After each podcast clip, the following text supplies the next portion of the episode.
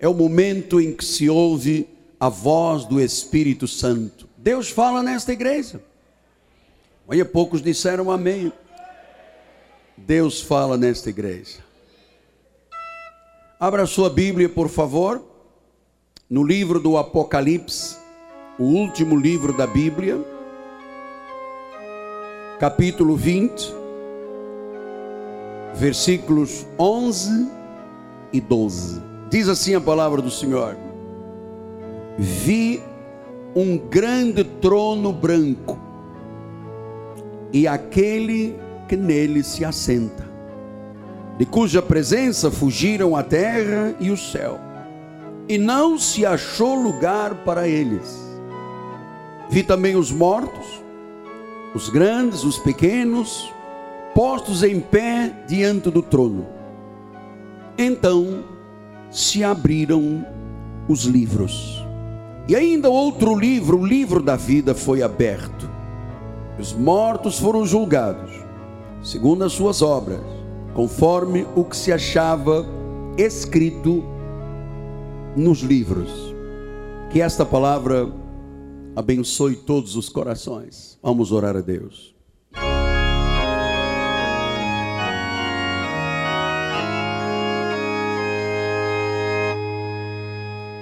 Senhor Jesus Cristo.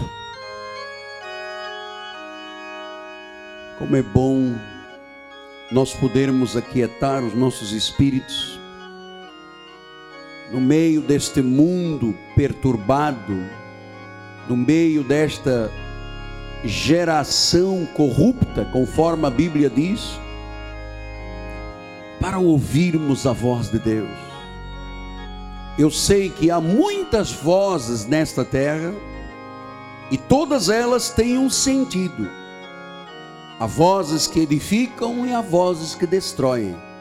Há vozes que levantam e há vozes que anulam. Mas há uma voz, a voz do Cordeiro, a voz de Deus, que só as ovelhas de Jesus ouvem não dão ouvidos a vozes estranhas, mas ouvem a voz de Deus, sentem no seu espírito que é o Espírito Santo que está falando. Somos filhos, e o filho ouve a voz do Pai e segue. Por isso, nesta tarde e noite, abrimos o nosso coração para dar ouvidos à voz de Deus e seguirmos a palavra em nome de Jesus. E todo o povo de Deus diga amém, amém e amém.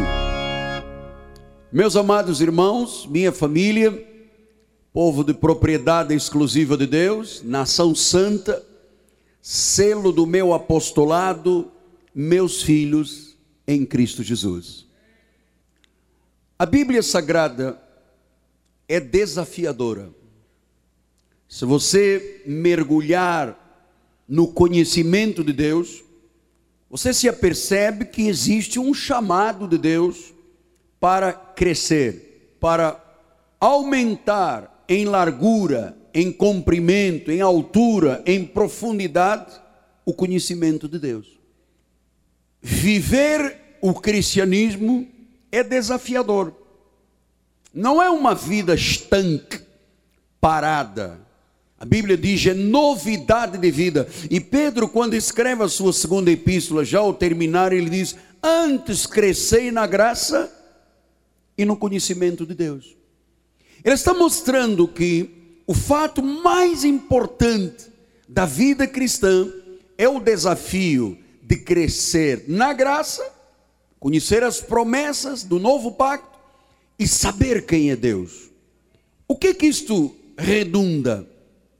Capacita o homem e a mulher de Deus a viver a verdade do Evangelho, gera segurança espiritual, faz com que nós manejemos bem a palavra da verdade, que tenhamos sempre uma resposta aos que questionam a razão da nossa fé.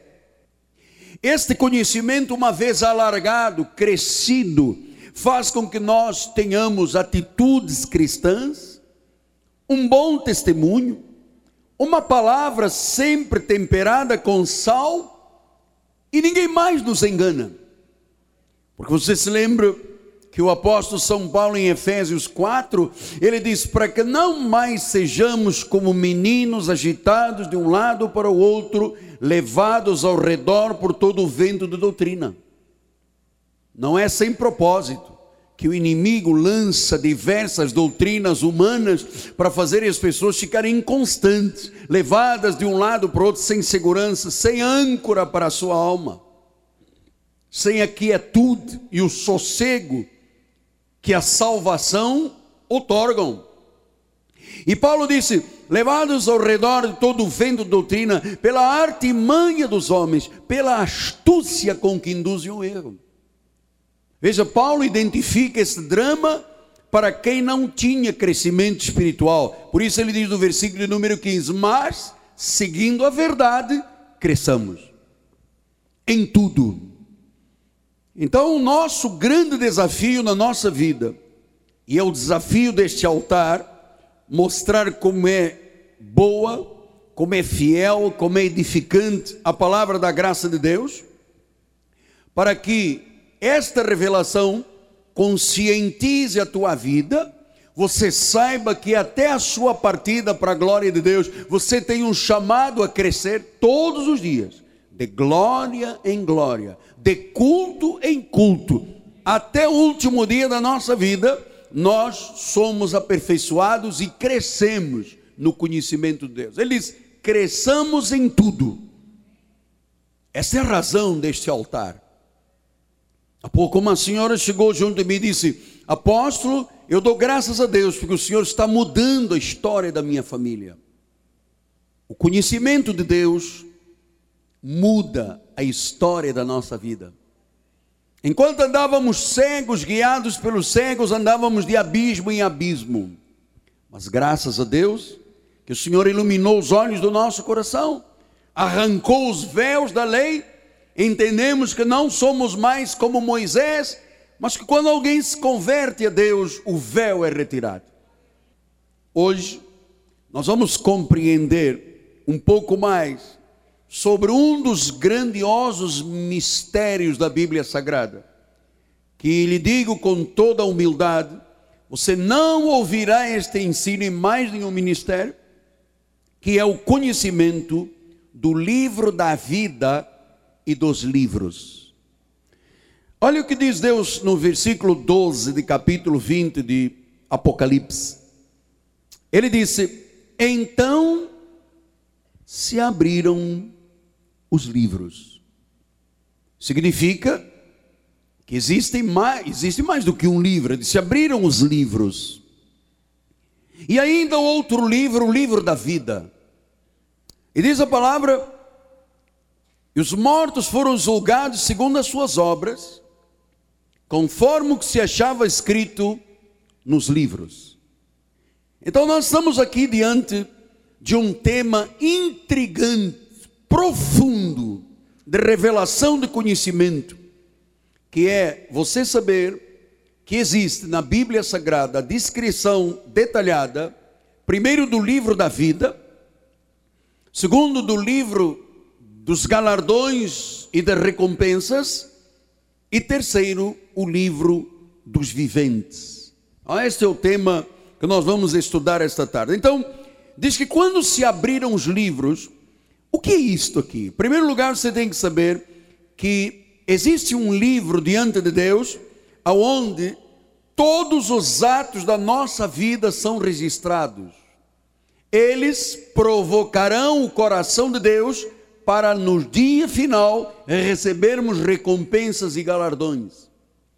Segundo, que existe um livro da vida, onde estão registrados todos aqueles e somente aqueles que Deus predestinou e que chama a minha igreja, os meus eleitos, a minha família, a minha amada, as ovelhas de Jesus, onde todos os que são para a salvação estão inscritos. E finalmente, Existe o livro dos viventes, ou seja, todas as pessoas que nasceram ou nascerão estão com seu nome registrado e todas as vezes que alguém morre, é riscado o nome do livro dos viventes. Então, nós estamos compreendendo que este é um grande mistério. E eu pedi ao bispo que colocasse aqui no telão para você visualizar, dizendo o seguinte: não são livros de papel e letras de tintas. Esses livros, na realidade, são símbolos espirituais que nos informam que nada escapa do conhecimento de Deus. Ou seja, o Deus da Bíblia é soberano. Todas as coisas já foram decretadas por Ele. Ele sabe de tudo. Ele é onisciente, Ele é onipresente, Ele é onipotente, Ele é justo, a sua justiça é absoluta. Quando se trata do Deus da Bíblia, e a razão porque nós vamos caminhar na revelação das 800 manifestações de Deus, é porque a ideia passada pela tradição é que o Deus da Bíblia é um Deus que troca favores, você faz um favor a Deus e Deus te dá um sabonete de arruda, te dá uma fitinha para você colocar no carro e te dá uma oração para você botar debaixo do sapato e que o evangelho é um grande mercantilismo. Você assiste aos programas de televisão e lá estão vendendo bíblias e livros e maletas e DVDs e CDs. Este é o evangelho que não tem nada a ver com o Deus da Bíblia.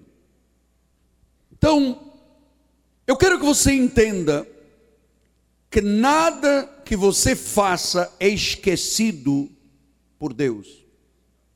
Quer os justos, quer os injustos, o que é feito nesta terra é registrado.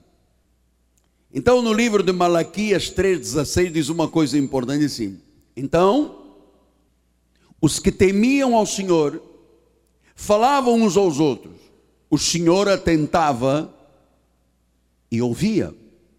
Então havia um memorial, um memorial, um memorial escrito diante dele para os que temem o Senhor e para os que se lembram do seu nome. Há um memorial.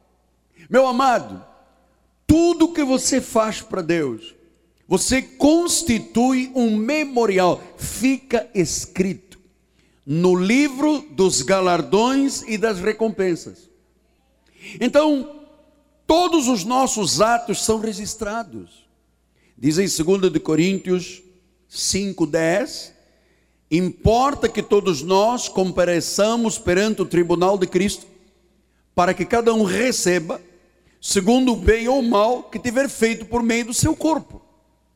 Ou seja, quando nós comparecermos diante do tribunal, não é mais para sermos julgados pelos nossos erros, nossos pecados, porque os pecados passados, presentes e futuros já tiveram seu julgamento na cruz. Mas o que tivermos feito de mal ou de bem para Deus está registrado no livro dos galardões ou das recompensas. Veja o que, que diz em Romanos 2,6: retribuirá cada um segundo o seu procedimento. Às vezes as pessoas levam a vida espiritual de qualquer jeito, mas os meus e os teus procedimentos vão ter retribuição ou não, galardão ou não, diante de Deus. Diz ainda em Apocalipse 14, 13: ouvi uma voz do céu dizendo: Escreve, bem-aventurados os mortos que desde agora morrem no Senhor. Sim, diz o Espírito, para que descansem das suas fadigas, pois as suas obras, o que fizeram, que está registrado no livro dos galardões, os acompanham. Significa que tudo que você faz na obra de Deus fica registrado e mesmo após a morte, estas obras, este memorial te acompanhará para que quando você chegar diante do Cordeiro e for julgado pelo bem ou mal que tiver feito, receba ou não receba galardões. Isto é importante? Sim, porque isso me mostra quem é Deus. Então, a primeira coisa que estamos entendendo é que existe na abertura dos livros um livro onde todos os nossos atos foram registrados. Sabe aquele dia que você teve que fazer, só Deus sabe, de esforço para pagar o seu dízimo. Isto é um memorial. Sabe aquele dia que você lutou com todas as energias para não te desviares, para não dar os ouvidos, para não caíres numa tentação? Isto foi registrado. Sabe aquele dia que você disse: Eu vou ajudar esta igreja a proclamar o Evangelho? Isto foi registrado. Isto foi registrado. Isso está escrito. E eu creio mais, com a permissão do Espírito de Deus, Senhor, com a tua permissão eu acredito que as recompensas e os galardões de Deus não são apenas para a vida eterna, são para hoje, agora, aqui. E eu vou lhe dizer por quê. Porque Paulo disse aos Filipenses: o que me importa não é apenas a vossa doação, mas é aquilo que gera crédito diante de Deus. Meu amado, quando alguém tem crédito diante de Deus, é como você fazer depósitos bancários no banco dos céus. Há um dia que você precisa de retirar um cheque. Se você tem crédito, você retira. Você viu aquela irmã? Domingo passado, o pai estava no CTI à morte. Passou um cheque, entre aspas, tinha crédito. Deus curou. Então, o livro dos galardões. Mas diz a Bíblia Sagrada que se abriu o livro da vida, o livro dos escolhidos, o rolo dos cidadãos predestinados, tanto gentios como judeus. A igreja dos primogênitos. Olha como é que Paulo identifica esta revelação em Hebreus 12, 23. Ele disse: A igreja dos primogênitos arrolados nos céus. Ele identifica isto com a palavra do Apocalipse, livro da vida. Os cidadãos chamados igreja, que têm os seus nomes arrolados nos céus, esses espíritos dos justos aperfeiçoados.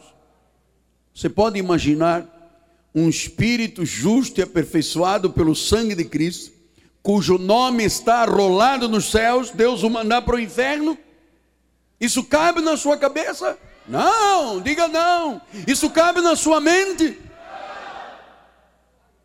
Então, deixe-me eu lhe dizer, com muito respeito que eu tenho pelo meu auditório: não existe na Bíblia Sagrada questão mais importante para a vida do que você compreender que se você é um eleito de Deus, foi um predestinado pelo Senhor, o teu nome já estava inscrito no livro da vida. Note que a Bíblia não fala escrito. Ins. Sabe quando se faz um trabalho na madeira com o formão e que se ins, carrega a letra e ninguém pode apagar.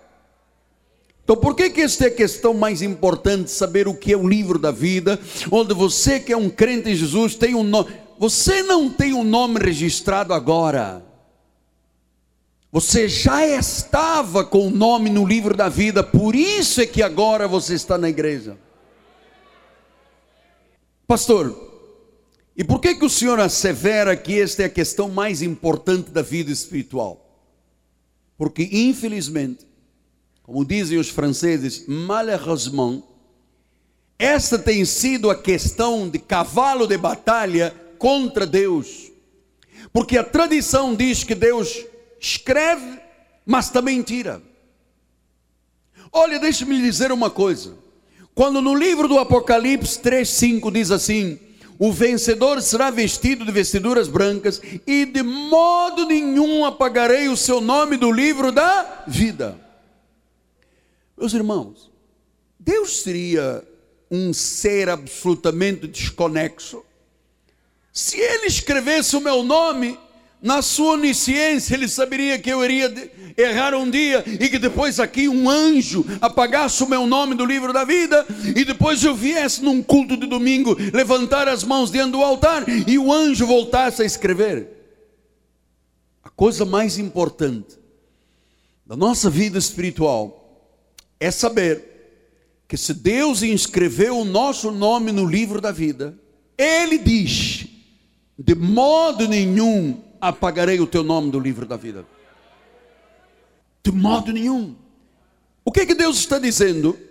Meu amado, se um pecado, um erro, por mais feio que ele seja, se ele fosse capaz de me arrancar do livro da vida, Deus não seria Deus. Deus não seria Deus. Deus não depende do homem. Ele é soberano. E claro que você sabe que quando Deus diz de modo nenhum apagarei o nome, de modo nenhum. Sim, mas apóstolo, mas se essa garantia, amado, primeiro não sou eu que estou dando a garantia. Até porque eu vou lhe ser honesto e sincero. Se dependesse de mim ou de você, nenhum de nós estaria aqui. Eu não sei quem tem coragem de atirar a primeira pedra, mas posso lhe dizer que se fosse dependendo da nossa salvação, escreve o nome do livro da vida com os nossos comportamentos em algum momento da nossa vida, todos nós, ou por omissão, ou por pensamento, ou por atos, todos nós erramos. De modo nenhum. Ele diz: No way, não há uma forma. Pastor, mas então, e se um crente deliberadamente pecar? Deixa eu lhe dizer uma coisa muito interessante. Esta questão tem que ser bem explanada aqui no meu altar, porque isso aqui é um tribuno de pensadores. Esta igreja é uma igreja de pensadores, de ciência, de conhecimento, de revelação, de experimentados. Deixa eu dizer uma coisa. Eu não tenho no meu coração nenhum propósito de arriscar com Deus e de me meter em rota de colisão com Deus e de pecar para ver o que vai acontecer. Não tenho. E você não deve ter. Porque você sabe que o crente em Jesus, quando deliberadamente peca, expectação de juízo e de fogo vem à sua mente e ao seu coração. Eu vou te dizer uma coisa por experiência própria. Às vezes, um pensamento, uma ação, um negócio, quando eu tiro o pé do trilho, meu amado, eu não durmo, eu fico angustiado, eu tenho insônia, pesadelo, até acertar a minha vida outra vez. Eu não sei onde é que o crente pode ter prazer no pecado, pois o pai do pecado é o próprio capeta. Eu não posso saber nem imaginar onde um crente tem prazer no pecado, satisfazer aos desejos de Satanás, quando ele tem o um nome no livro da vida. Sim, apóstolo, mas todo mundo é suscetível, todo mundo é suscetível. Mas deixa eu vou lhe dar esta informação.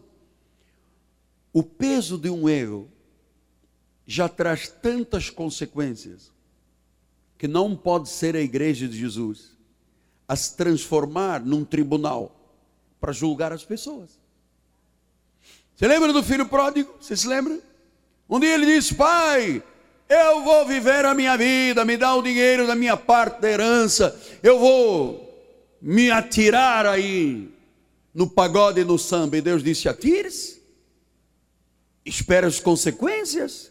Ou você acha que as pessoas erram e não têm consequências? Até na vida civil, você, como um cidadão, experimenta beber e a passar numa lei seca e vai ver o que, é que lhe acontece.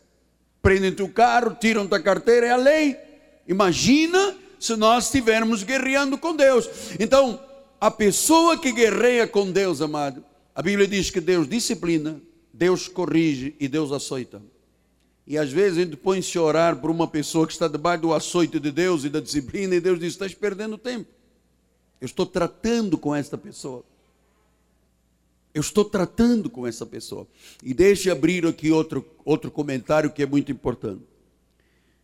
Existe na Bíblia Sagrada um pecado que gera o ódio de Deus.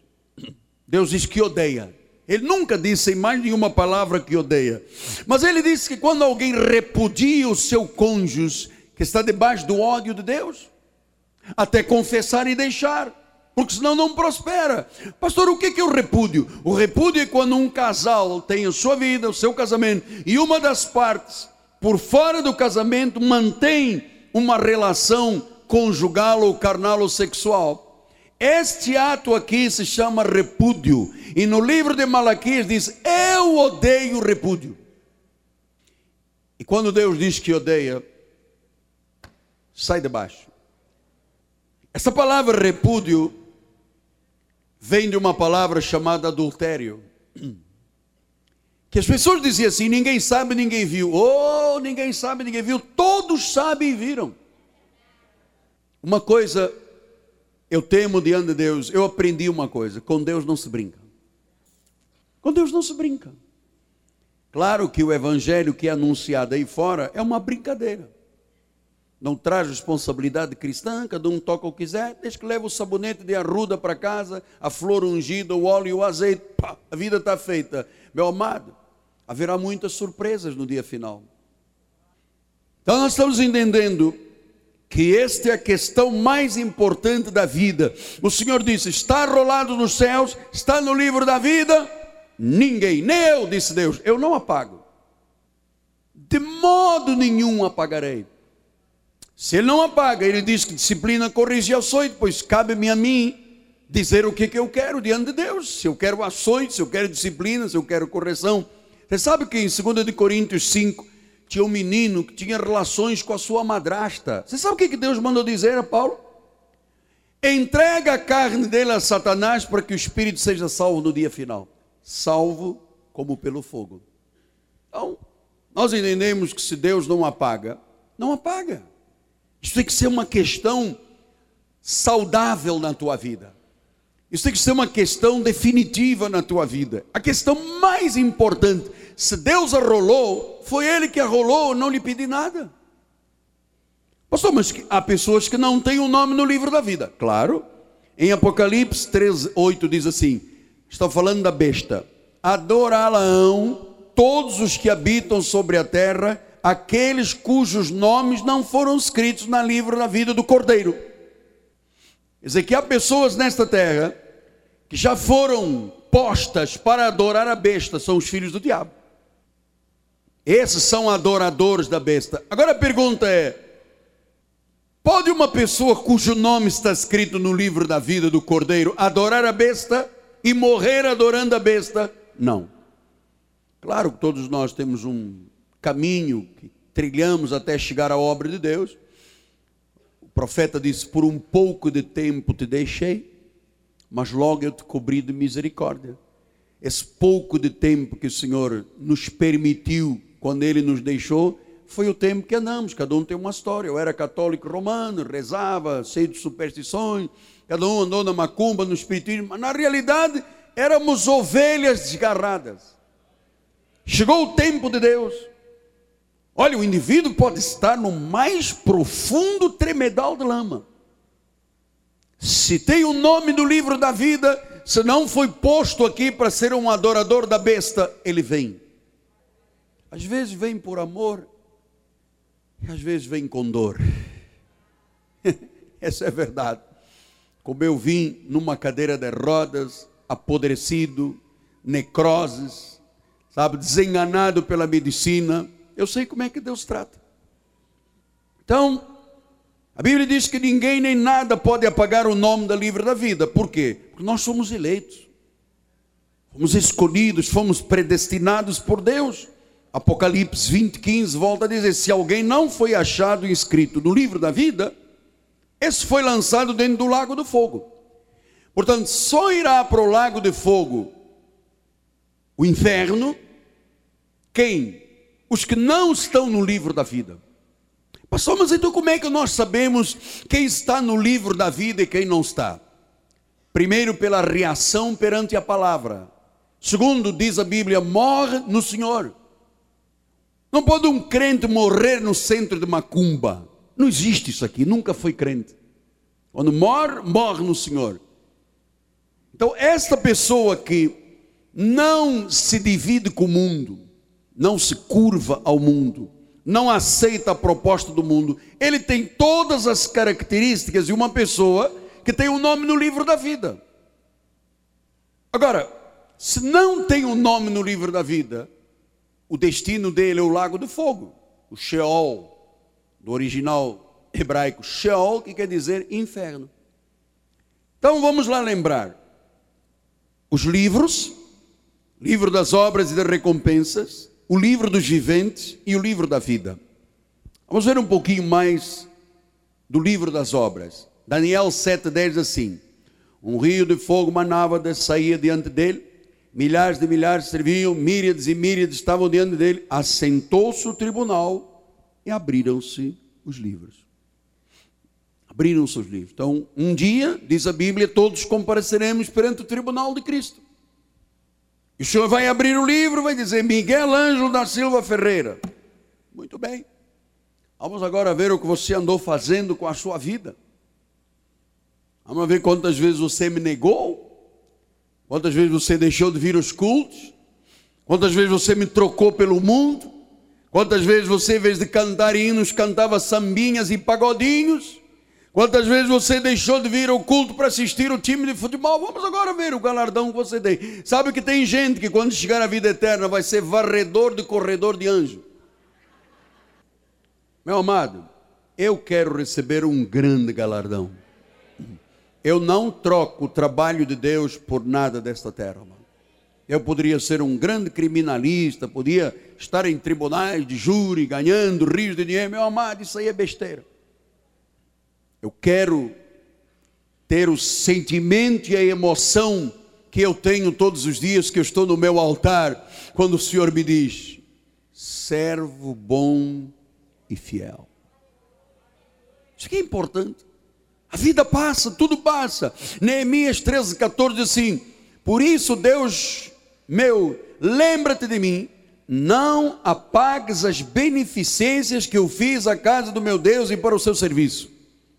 Então, Neemias estava mostrando, com aquelas palavras que lemos no início de Malaquias 3,16, que tudo que você faz constitui um memorial. E todos os benefícios, todas as beneficências que você faz para a casa de Deus ou para o serviço de Deus não são apagadas. É interessante pensarmos nisto, que Deus não apaga o que eu fiz de bem. Esta manhã veio um senhor aqui à igreja e disse assim, apóstolo, eu era desta igreja, está aqui o meu cartão de membro, mas durante dez anos eu estive afastado. Mas quando eu era lá do cinema e tal, e começou a contar a história dele, eu disse, meu amado, tudo que o irmão fez, não, porque eu ajudei na campanha, eu ajudei a comprar os bancos, eu ajudei. Isto tudo está registrado. Você gera crédito, você tem direito de levantar o seu crédito. Isso é muito importante você saber isso. Senhor, não apagues as beneficências. Claro, meu amado, Deus não apaga as beneficências. Tanto é que o filho pródigo, quando voltou, ele disse: Uau, mas eu pensei que o mundo era bom. Eu pensei que um pagode, uma boate, uma dança, um, um folclore deste mundo era uma maravilha. Acabou-se o dinheiro, acabaram seus amigos, quis comer uma farroba de porco, ninguém lhe dava nada. Ele disse: Uau, na casa do meu pai. Oh, tem tanta fartura e eu aqui. Eu vou para a casa do meu pai. Ele não encontrou no pai um déspota esclarecido, com espada na mão. Quando o pai o viu, ele disse: Esse aí é meu filho. Ele apenas estava morto. Ele apenas estava no mundão. Mas é meu filho é meu predestinado, ele tem o nome no livro da vida. Vem cá, meu filho. E deu-lhe um abraço e deu-lhe um beijo na bochecha. E o filho disse: Trata-me como um empregado, pode me maltratar, põe a espada. E Deus diz: Não, o que você pagou de sofrimento aí já é o preço. Vou agora fazer-te sofrer mais. Olha, toda pessoa que desvia, que se desvia, paga um preço tão grande, que é uma injustiça nós não estarmos de coração aberto toda vez que alguém volta. Eu às vezes, eu às vezes ponho-me a olhar, cadê aquele casal de pastores? Ficava ali, oi, já tem três meses, não vem à igreja. Espere quando a disciplina chegar. Agora está todo mundo no baile. Mas há uma hora que Deus diz: Eu tenho que ser justo. Eu não posso ser justo com os fiéis e justo com os infiéis. Quem eu cumulo de bênçãos é o fiel aquele que está constituindo um memorial. Então, o nome no livro da vida, estamos falando dos viventes, estamos falando do livro dos recompensas, estamos falando do livro da vida. Então já sabe, tudo que você fizer é um memorial, está registrado, é para galardão. Vamos voltar um pouco mais ao livro da vida. A eleição dos filhos de Deus. Isto não é um acaso. Olha o que, que diz Daniel 12:1. Nesse tempo se levantará Miguel. Você sabe que Miguel do hebraico é, é, uma, é uma interrogação, um questionamento. Micael, quem é maior do que Deus? Ele diz: Naquele tempo se levantará Micael. E ele disse: O grande príncipe, o defensor dos filhos do teu povo. Haverá um tempo de angústia, qual nunca houve, desde que houve nação, até aquele tempo. E naquele tempo será salvo o teu povo. Quem será salvo? Todo aquele que for achado inscrito no livro. Então, deixa eu lhe dizer: nós temos todas as características e as convicções de que nosso nome está inscrito no livro da vida. Nós não amamos o mundo, nós não comungamos com o mundo, nós amamos a palavra, nós amamos a igreja, nós amamos a família de Deus, nós temos prazer na obra do Senhor, temos todas as características no nosso genoma, nosso DNA, aparece lá, inscrito no livro da vida. Lucas 10, 20 diz isso. Não obstante, alegrai-vos, não porque os espíritos submetem, e sim porque o vosso nome está arrolado nos céus. Então dizem em Apocalipse 22, 10, disse-me ainda, não seles as palavras da profecia deste livro, porque o tempo está próximo. Continue injusto, fazendo a injustiça. Meu amado, quem é injusto, não espere um injusto, um filho do diabo, tornar-se filho de Deus. Quem é injusto pratica injustiça. Quem é imundo continua sendo imundo. Ou seja, quem é mentiroso continua sendo mentiroso. Quem é enganador, traidor, não muda, porque é, a característica dele, é filho do diabo. Agora, o justo não. O justo continua na prática de justiça e santo e continue a santificar-se. O santo, justo. E eis que venho sem demora. E comigo está o galardão que tenho para retribuir a cada um segundo as suas obras. Você está percebendo? Deus tem um livro onde as nossas obras, todas, as beneficências são registradas. Deus tem um livro onde os eleitos estão inscritos desde antes da fundação do mundo. E Deus tem o livro dos viventes. Então, o nosso nome está inscrito para sempre. Se ele diz que não apaga, nós podemos lhe asseverar que uma vez que você é salvo, é salvo para sempre. Uma vez que você foi perdoado, perdoado para sempre. Uma vez que foi escolhido, escolhido para sempre. Uma vez em Cristo e em Cristo para sempre. Apóstolo, mas o Senhor não tocou no livro dos viventes. O que é isso? Todas as pessoas que existiram, existem ou existirão, têm um nome escrito num livro chamado Livro dos Viventes. E quando alguém morre, Deus risca o nome. Portanto, deixe-me dizer-lhe: só o Senhor Jesus Cristo sabe quantas pessoas já viveram, quantas neste momento estão vivas, quantas morrerão e quando morrerão. Porque a Bíblia diz que todos os nomes já estavam, todos os dias da nossa vida já estavam escritos, quando nenhum deles havia ainda. Então vamos ver isto, este mistério revelado. Êxodo 32, 32. Agora, pois, perdoe-lhe o pecado. Isto é Moisés. Moisés está fazendo uma intercessão, lutando com Deus. O povo de Israel estava em pecado e ele disse: Perdoe-lhe o pecado, ou senão, risca-me do livro que escreveste. Daniel diz: Perdão, Moisés está dizendo: Senhor, se tu não perdoas o meu povo, tira-me do livro dos viventes, mata-me agora. E Deus responde: Então disse o Senhor a Moisés: riscarei do meu livro todo aquele que pecar contra mim. Você sabe, no antigo pacto, a alma que pecasse, morreria. E hoje, o crente em Jesus do novo pacto, que peca, e insiste em pecado, e não abandona o pecado, e vai em frente, e dá desculpa, poderá passar por morte prematura, porque primeiro vem disciplina, depois vem a correção, e finalmente o açoite. Então Deus disse a Moisés: Moisés, não é você que me pede para eu tirar o nome, para riscar o nome do livro dos viventes. É que se você, no velho pacto, pecasse, você morreria.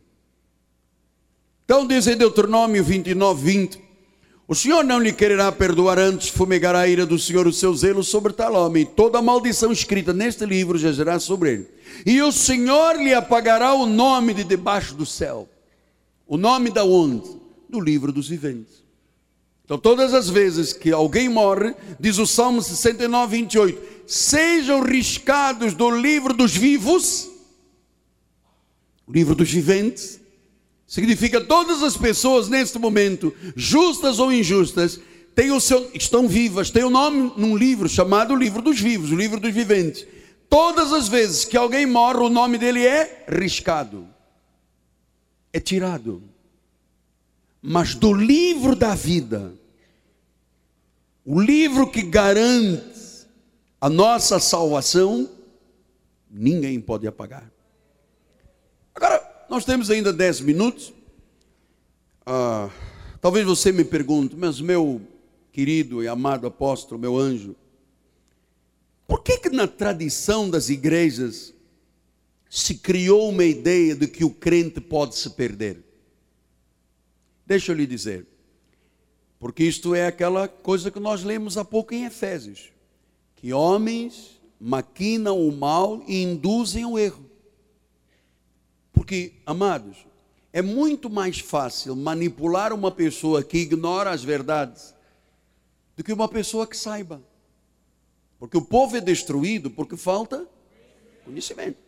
Então, a ignorância destas verdades deixa as pessoas facilmente manipuláveis. Elas são levadas de um lado para o outro, por todo o vento de doutrina, pela astúcia dos homens com que induzem ao erro. Então, é muito mais fácil provocar medo nas pessoas do que dizer-lhes a verdade. Então, eu estou aqui para lhe dizer a verdade. O crente não pode se perder. Dizem Romanos 11, 29, os dons e a vocação do Deus são irrevogáveis. Por que, que é irrevogável? Porque o nome está no livro da vida. João 10, 28. O que, que diz a palavra? Eu lhes dou a vida. Liga comigo, amado, não tenha medo. Vamos lá, isto é uma escola. Eu lhes dou a vida, jamais perecerão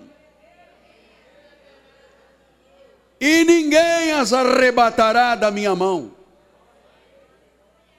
Pastor, mas por que, que então as igrejas dizem que Deus risca o nome, manda para o inferno? Meu amado, além de misticismo heresia, é uma ignorância muito grande.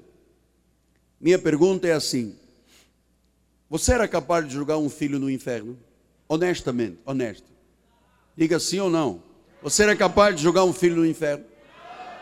Se o teu filho te pedir pão, você lhe atira uma pedrada na cabeça.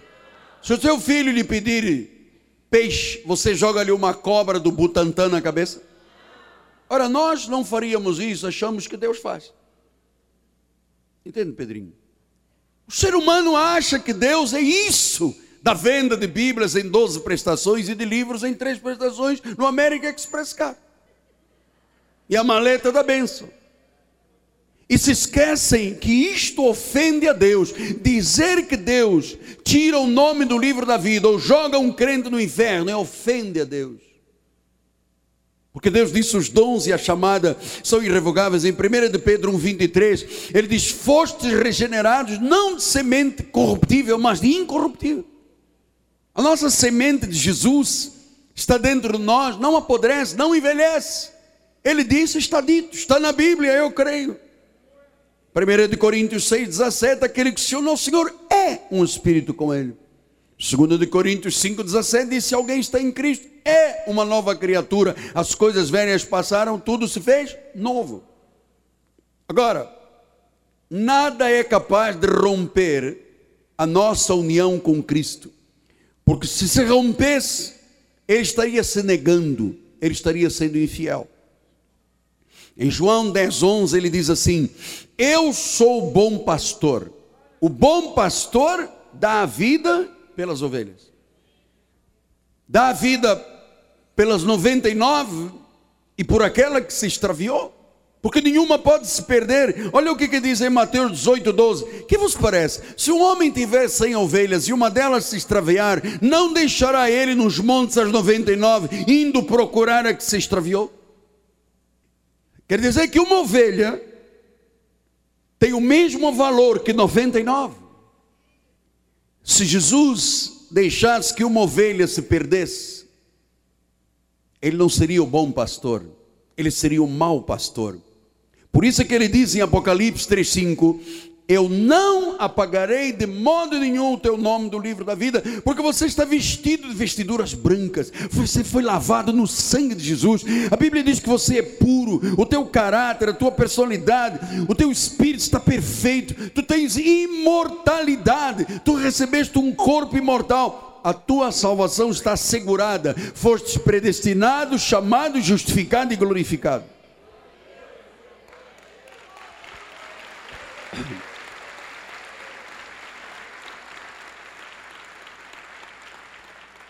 Apóstolo, essa questão realmente é importante, porque isto é que é a segurança do crente.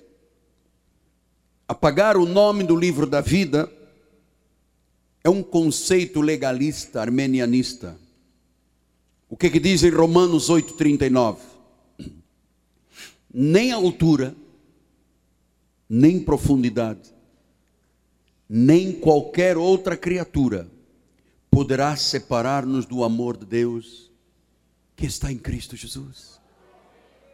Amado, esta palavra cura, esta palavra faz bem, essa palavra é que é o verdadeiro bálsamo da vida.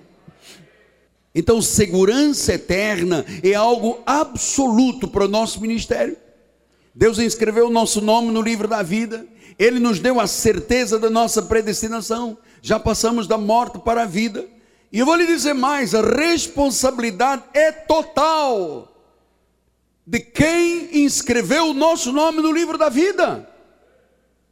E quem é o responsável pela nossa vida? O Senhor, o Altíssimo, o Rei de Reis. Se Ele colocou o teu nome, Ele é responsável para ir até o fim.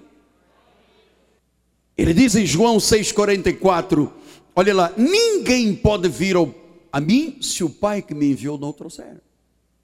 Isto não é jogo de palavras, isto não põe vontade humana, isto é soberania de Deus.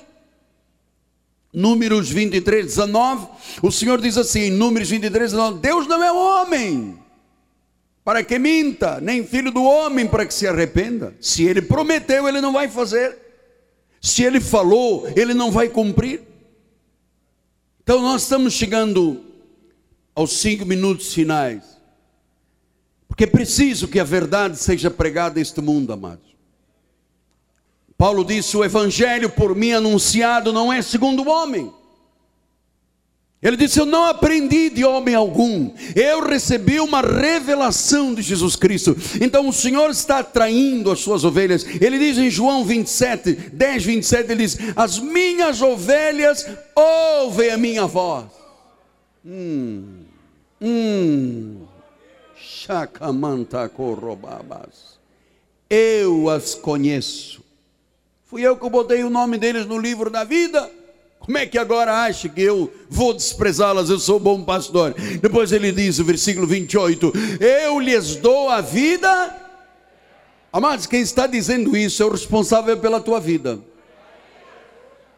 E jamais, jamais perecerão, jamais.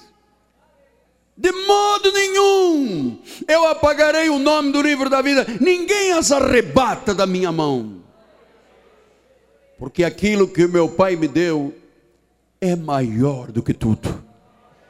Sabes o valor que tu tens? Que Deus está dizendo que você é maior do que tudo é o amado de Deus. Por isso é que em Atos 13, 48, o Senhor diz: os gentios ouvindo isto regozijavam-se e glorificaram a palavra do Senhor e creram. Quando se prega, você prega para uma audiência, para um auditório, para uma, um país. Ele disse: creram todos os que haviam sido destinados para a vida eterna. E os que não foram para a vida eterna e é para o lago de enxofre, não creram. Agora, por favor, não discuta com Deus. Ah, é uma injustiça, porque o meu vizinho. Amado, dá graças a Deus porque você crê. Aliás, vou lhe dizer um pouco mais, por favor, data vene, com todo respeito. Faça uma força para crer. Porque a ovelha ouve e crê. Então, o teu nome foi inscrito no livro da vida. Porque tu foste predestinado para a salvação. Não existe forma de apagá-lo. Graças a Deus. O teu nome está no livro dos viventes, até que um dia se cumpram os dias que Deus estabeleceu para cada um, e o teu nome será riscado dos vivos. E finalmente, o livro dos galardões. Tudo o que fazemos, todas as beneficências, todo o serviço à obra do Senhor, não poderiam passar da mente humana, imaginar, aliás, passa da mente humana, imaginar que o que eu venho fazendo há 36 anos, e se agora eu errasse aqui, Deus iria anular tudo o que eu fiz durante 36 anos. Tudo está registrado. E diz que quando se abrir os livros, haverá galardão. Eu volto a dizer, com temor e tremor, mão sobre a Bíblia na responsabilidade de apóstolo para as nações e profeta, eu creio, mas creio mesmo que os galardões começam-se a receber aqui nesta terra. Eu termino com esta verdade, claro, Apocalipse 22, 12, assim. Eis que venho sem demora. Hum, está mais próximo do que imaginamos, amado e comigo está o galardão que tenho, diz o Senhor, para retribuir a cada um, segundo as suas. Deus tem galardão.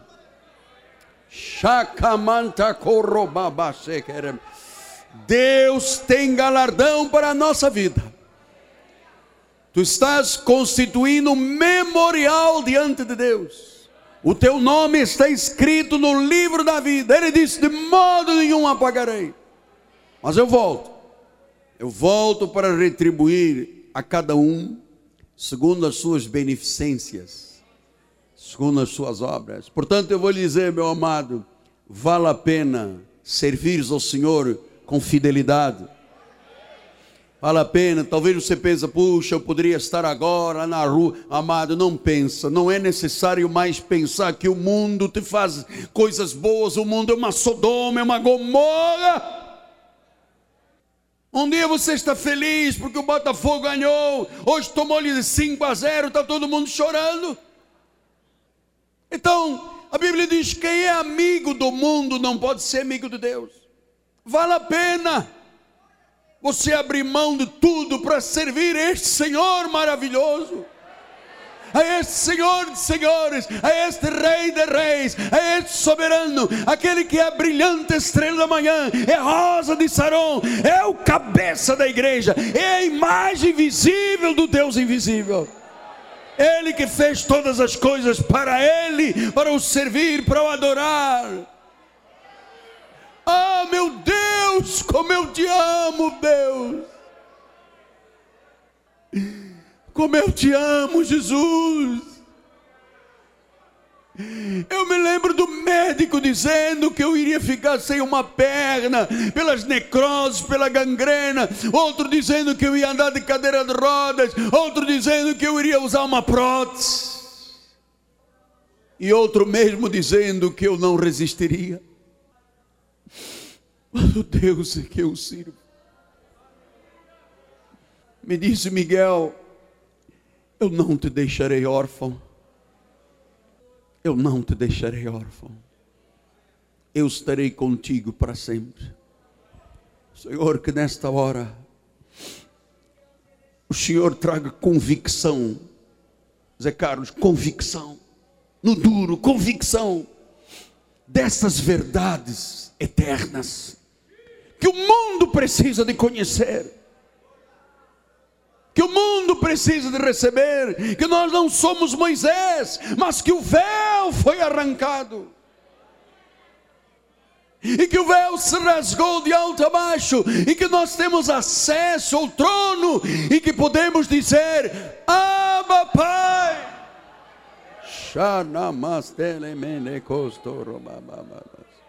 Abba, Pai. Diga com o seu espírito aí, com os seus lábios: Abba, Pai. Diga uma vez mais, irmão, é a história da nossa vida. Diga: Abba, Pai. Abba, Pai. Abba, Pai. Eu te amo, Jesus. Mais ninguém cresça em nada, se queimasse as Bíblias todas, se fosse todo mundo condenado, eu diria: não abro mão do meu Jesus. Esta Bíblia não precisa mais é papel, ela está no meu coração, ela está na minha mente, ela está nas minhas entranhas, porque eu sei em quem tenho crido. Meu Deus é poderoso para guardar a nossa vida e o nosso testemunho até o dia final.